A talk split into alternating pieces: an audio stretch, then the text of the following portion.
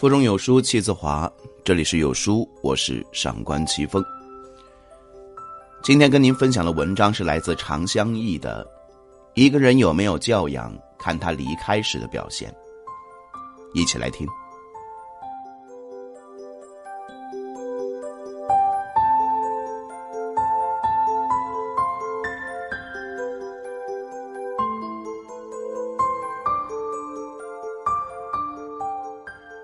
昨天微博中一条小夫妻退租将房子打扫干净的消息上了热搜榜。家住杭州的吕大伯爆料啊，自家隔壁住着的是来自陕西的小静夫妻，在租约期满搬离前，他们专门请家政人员给房东打扫卫生，地板、洗手间、厨房都打扫得干干净净、一尘不染，甚至还把地垫也洗了。晾在阳台上。吕大伯说：“他们在这儿住了十年，隔壁的房屋和他们同期交付，都是托给中介出租。十年来，租客来来去去，换了一茬又一茬，却都只是在搬来时兴师动众的大扫除，哪还有搬离时搞这么干净的？”言语间，对这对年轻的夫妻赞不绝口。小静说：“他们在杭州搬过六次家，每次离开都会打扫干净。房东自己打扫不方便，有的房东还在外地，后面还有租客要住进来。我们中国人做事讲究的是善始善终，一个人的修养，看他离开时能否圆满的善终。就像小静夫妻。”离开前，把一个整洁的环境留给房东和后面的租客。赠人玫瑰，手有余香。只有一个有修养的人，才乐于无私的付出，大方的给予，并始终享受着付出的美好与纯粹。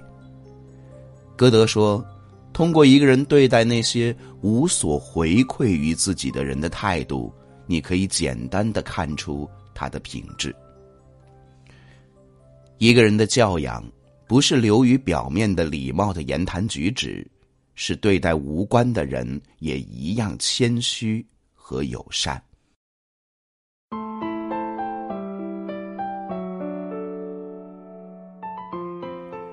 在公司上班时，曾经历了两个同事的离婚过程。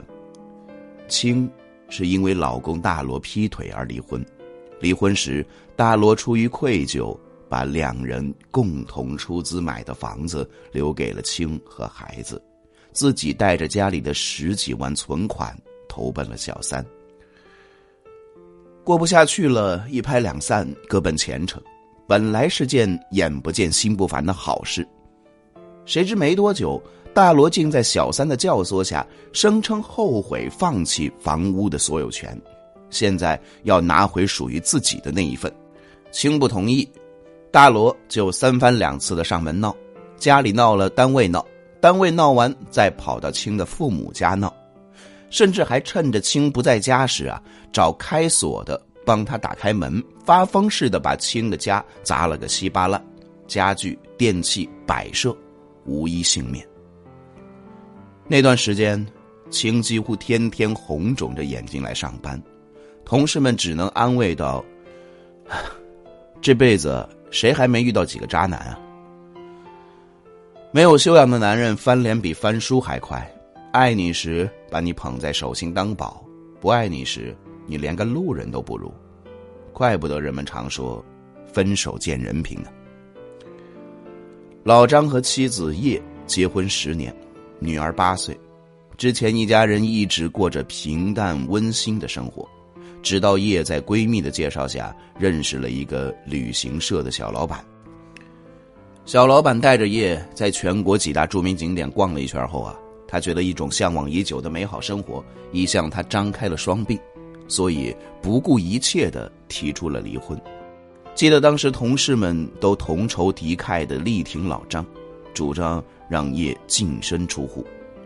可没想到的是啊，老张竟主动选择了净身出户。房子、车子、票子、孩子，都留给了妻子。这还不算，在离开前，他还修好了漏水的水龙头和开裂的纱窗，换了煤气和几个不好用的开关，买了面粉、大米和油盐酱醋。所有人都骂老张傻，老张则淡淡的说：“婚姻失败不是一个人的错，我挥霍了他十年的青春，离开前为他做点事也是应该的。况且我的孩子还跟着他。”听完老张的话，所有人都被他的气度和胸襟折服。青，则想起了他的前夫大罗，不禁悠悠的说。同样是男人，差别怎么这么大呢？著名导演金马说过：“风度表现着一个人的文化教养，是一个人审美观念和精神世界凝成的晶体。爱情是一场你来我往的游戏，谁都有爱的自由和离开的权利。一个有修养的男人，即使不爱了，离开了，也会给对方留一条后路，留一份尊严。”与体面。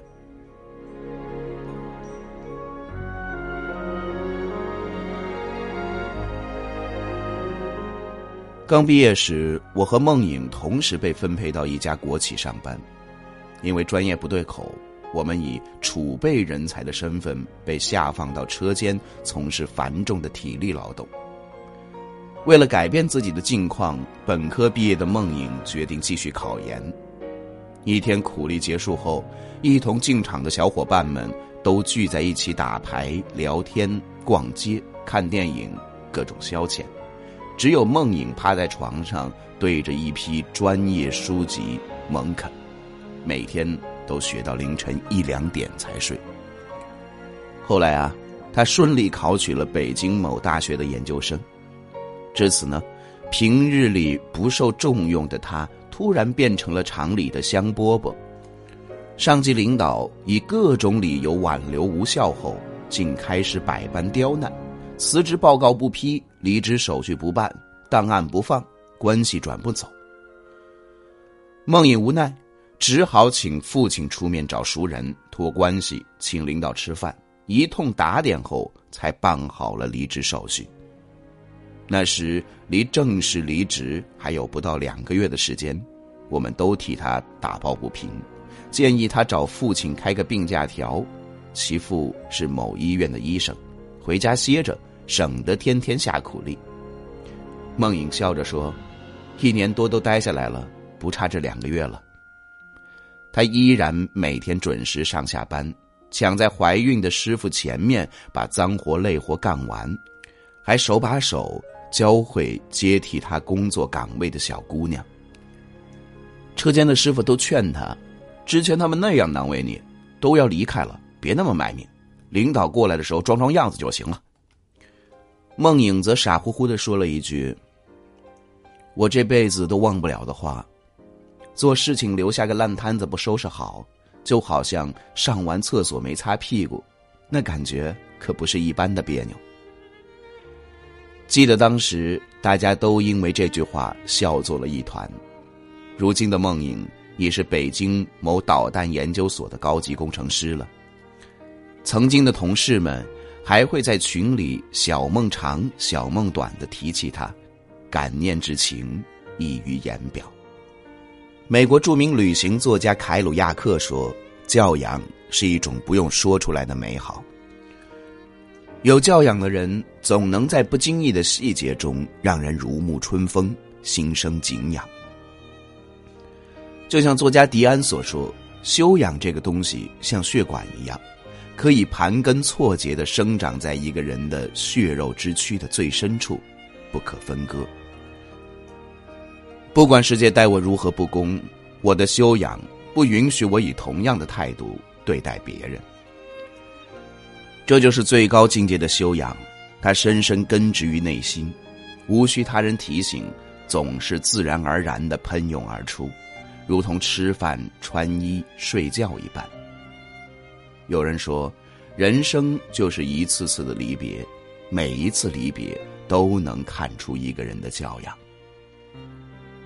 这种教养可能会像小静夫妇那样，为他人留下一间整洁的房间。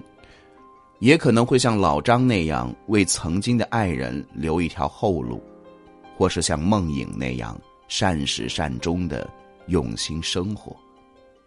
除此之外，它还可能是你离开时随手带走的一片垃圾。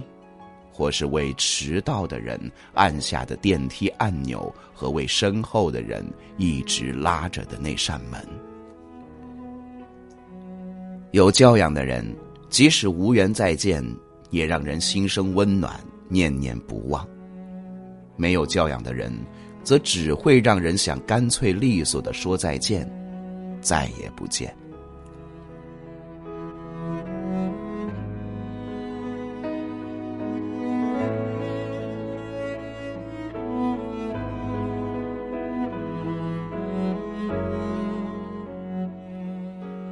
在这个碎片化时代，你有多久没有读完一本书了？长按扫描文末二维码，在有书公众号菜单免费领取有书独家引进外文畅销书四本，附中文讲解。